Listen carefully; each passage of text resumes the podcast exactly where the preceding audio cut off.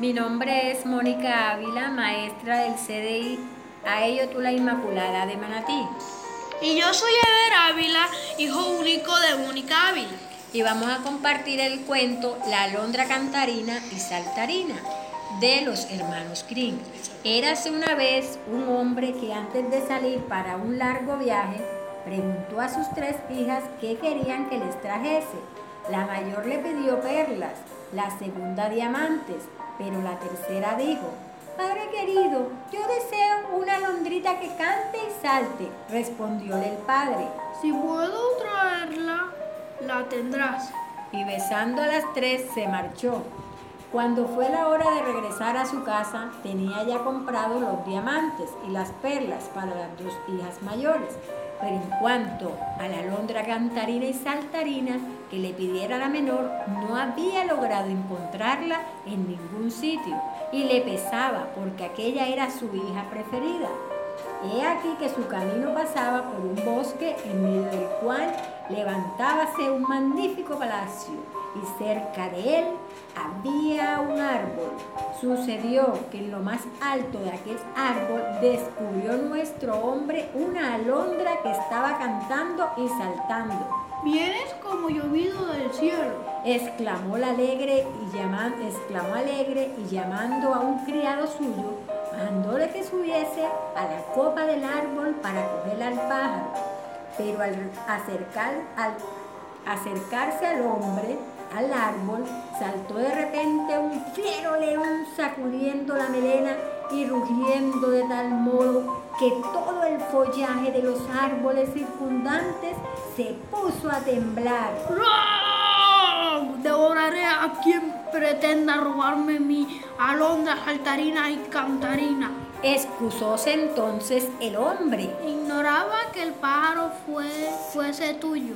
Repararé mi falta y te pagaré un buen rescate en, en dinero. Más perdóname la vida.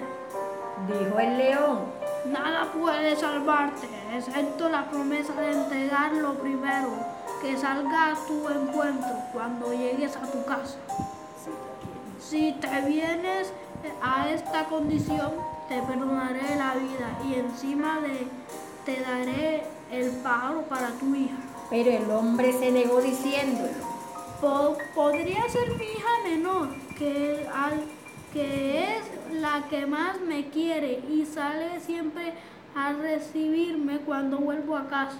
El criado asustado le dijo, no ha de ser precisamente vuestra hija la que salga a vuestro encuentro. A lo mejor será un gato o un perro. El hombre se dejó persuadir y cogiendo a la alondra prometió dar al león lo primero que encontrase al llegar a casa. Y he aquí que al entrar en su morada, a quien había de ser la primera en salir a recibirlo, sino querida, su querida hijita menor, acudió corriendo a besarlo y abrazarlo, y al ver que la traía su alondra saltarina y cantarina, no cabía en sí de contento el padre, empero, en vez de alegrarse, rompió a llorar diciendo, Hija mía, cara a cara he pagado esta avecilla, pues por ella he debido prometer entregar a un león salvaje que cuando te tenga en su poder te destrozará y devorará. Y le contó lo que había sucedido pidiéndole que no fuese pasara lo que pasara. Pero ella lo consoló y le dijo, Padre mío, debes cumplir lo que prometisteis. Iré y estoy segura de que sabré amansar al león y regresaré a vuestro lado sana y salva. A la mañana siguiente pidió que le indicasen el camino y después de despedirse de todos, entró confiada en el bosque pero resultó que el león era un príncipe encantado que durante el día estaba convertido en aquel animal, así como todos sus servidores, y al llegar la noche recobraban su figura humana. Al llegar la muchachita fue acogida amistosamente y conducida al palacio. Y cuando se hizo de noche, vióse ante un gallardo y hermoso joven con el cual se casó con gran solemnidad. Vivieron juntos muy a gusto, velando de noche y durmiendo de día. Al volver a palacio en cierta ocasión, dijo el príncipe, Mañana se, se da una gran fiesta en casa de tu padre, porque se casa tu hermana mayor. Si te aparece, apetece ir, mis leones te acompañarán. Respondió ella afirmativamente, diciendo que le agradaría mucho volver a ver a su padre, por lo que emprendió el camino acompañada de leones fue recibida con grandísimo regocijo, pues todos creían que el león la había destrozado y que estaba muerta desde hacía mucho tiempo. Pero ella les explicó cuán apuesto marido tenía y lo bien que lo pasaba, y se quedó con los suyos hasta el fin de la boda. Luego se volvió al bosque. Al casarse la hija segunda y habiendo sido también invitada la princesa, dijo esta al león, esta vez no quiero ir sola, tú debes venir conmigo. Pero su marido le explicó que el hacerlo era en extremo peligro para él, pues solo con que le tocase un rayo de luz procedente de un fuego cualquiera, se transformaría en paloma y habría de permanecer siete años volando con estas aves. No temas, exclamó ella, ven conmigo, yo procuraré, yo, yo procuraré guardarte de todo rayo de luz. Marcháronse pues los dos, llevándose a su hijo de poca edad. La princesa, al llegar a la casa, mandó que enmurallasen una sala de manera que no pudiese penetrar en ella ni un solo rayo de luz. Allí permanecería su esposo mientras estuviesen encendidas las luces de la fiesta pero la puerta, que era de madera verde, se rajó, produciéndose una pequeñísima grieta de la que nadie se dio cuenta. Celebróse la ceremonia con toda pompa y magnificencia, y de regreso a la casa, la comitiva, al pasar por delante de la sala con todos sus hachones y velas encendidos, un rayo luminoso, fino como un cabello, fue a dar en el príncipe quien en el acto quedó transformado. Cuando su esposa entró en la estancia a buscarlo, no lo vio en ninguna parte. Y si en cambio una blanca paloma, díjole esta. Por espacio de siete años tengo que estar volando entre errante por el mundo, pero cada siete pasos dejaré caer una hoja gota de sangre y una pluma blanca.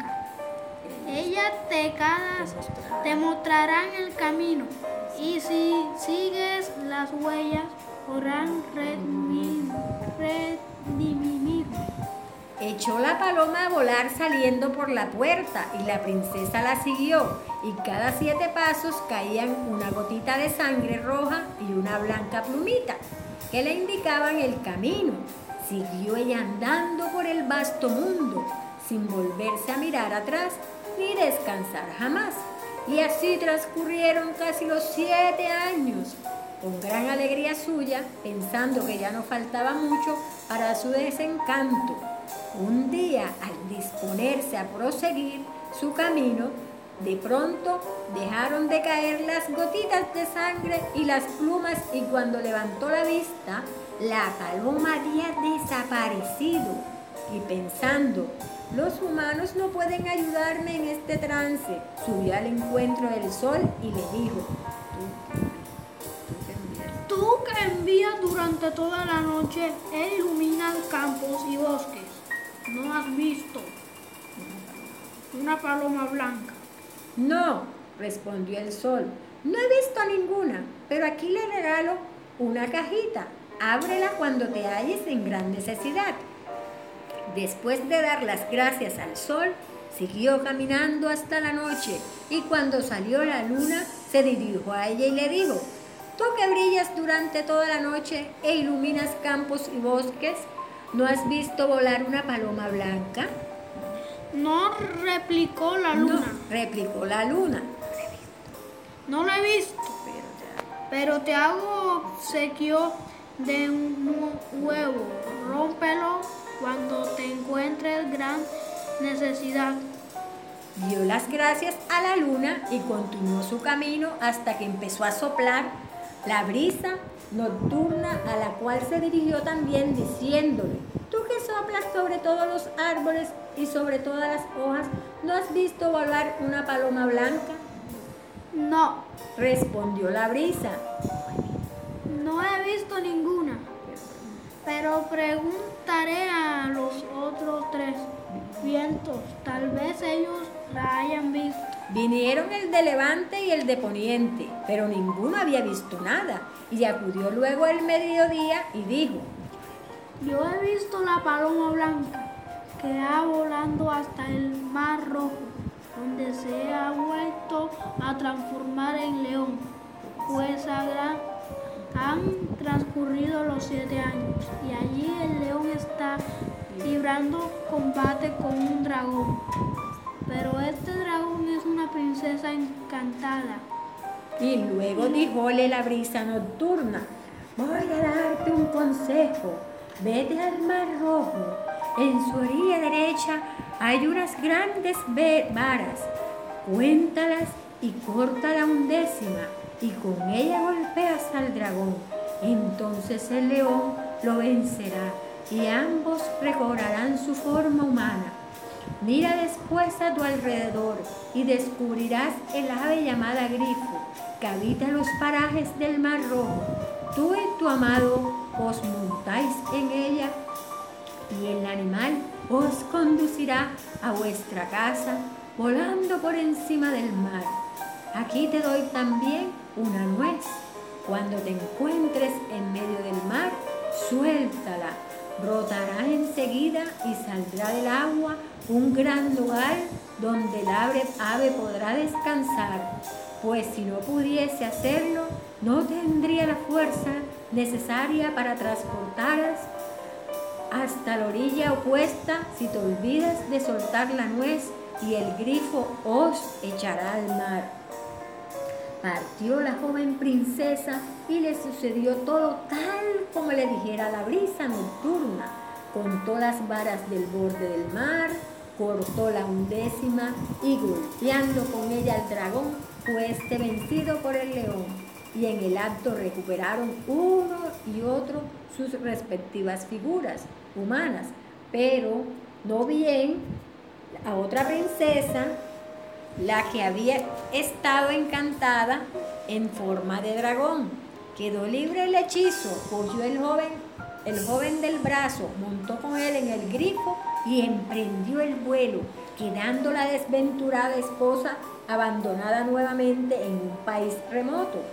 En el primer momento se sintió muy abatida y se echó a llorar, pero al fin cobró nuevos ánimos y dijo, Seguiré caminando mientras el viento sople y el gallo cante, hasta encontrarlo.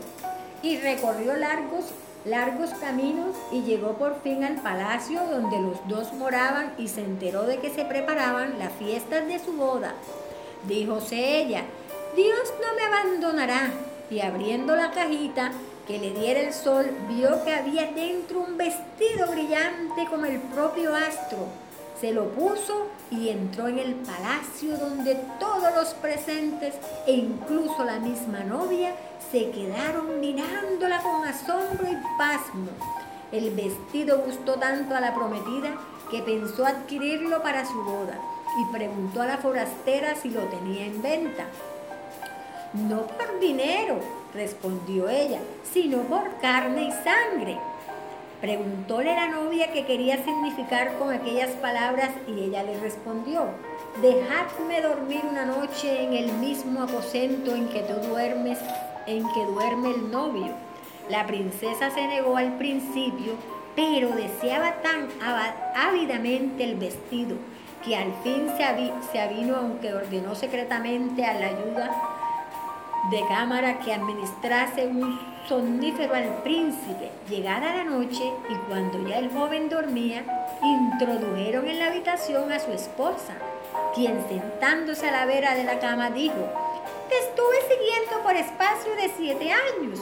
Fui a las mansiones del sol, de la luna y de los cuatro vientos a preguntar por ti y te presté ayuda contra el dragón y vas a olvidarme ahora. Pero el príncipe dormía tan profundamente que solo percibió un ligero rumor, como el del viento murmurando entre los abetos del bosque. A la mañana, la joven fue despedida después de haber entregado el vestido y al ver que tampoco aquello le había servido, se dirigió a un prado llena de tristeza y amargura, se tumbó en el suelo y prorrumpió en amargo llanto. Pero entonces le vino a la memoria el huevo que le había dado la luna. Lo rompió. Apareció una gallina clueca con doce polluelos, todos de oro, que corrían ligeros, piando y picoteando, y volvían a refugiarse bajo las alas de la madre y era un espectáculo como no pudiera imaginarse, otro más delicioso en el mundo entero. Levantóse y las dejó correr por el prado hasta que la novia los vio desde su ventana y prendándose de los polluelos bajó a preguntar si los tenía en venta. No, por dinero, respondió la joven, sino por carne y sangre déjame pasar otra noche en el aposento donde duerme el novio. De acuerdo, asintió la prometida, pensando que le engañaría como la vez anterior. Pero el príncipe, al ir a acostarse, preguntó a su ayuda de cámara qué rumores y murmullos eran aquellos que había agitado su sueño a la otra noche. Y entonces el criado le contó todo lo ocurrido cómo le habían mandado darle un somnífero, porque una pobre muchacha iba a pasar la noche en su aposento y cómo debía repetir la operación, díjole el príncipe. Vierte el, el narcótico al lado de la cama. Fue introducido nuevamente su esposa y cuando se puso a darle cuenta de su triste suerte, reconociéndola, él por la voz se incorporó y exclamó, Ahora sí sé, sí que estoy descantado, desencantado. Todo esto ha sido como un sueño, pues la princesa forrazamente forastera me hechizó y me obligó a, a olvidarte.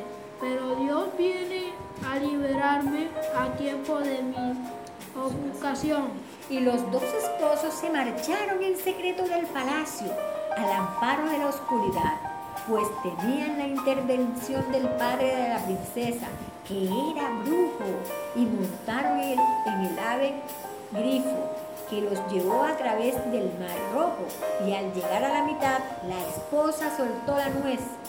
Enseguida salió del seno de las olas un poderoso rogal en cuya copa se posó el ave a descansar y luego los llevó a su casa donde encontraron a su hijo crecido y hermoso y vivieron felices hasta el día de su muerte.